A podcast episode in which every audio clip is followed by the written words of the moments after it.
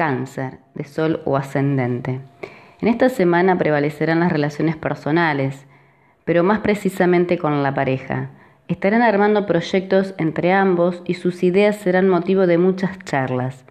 La propuesta es hacer cosas distintas a las que venían haciendo.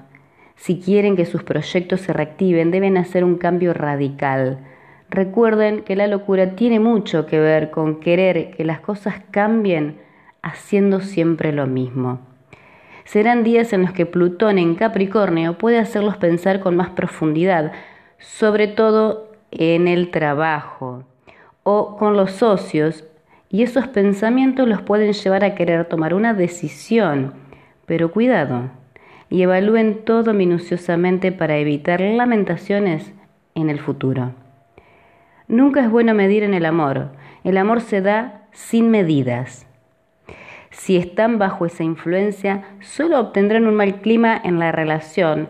No sean calculadores y den lo que sienten sin importar que el otro hace por ustedes.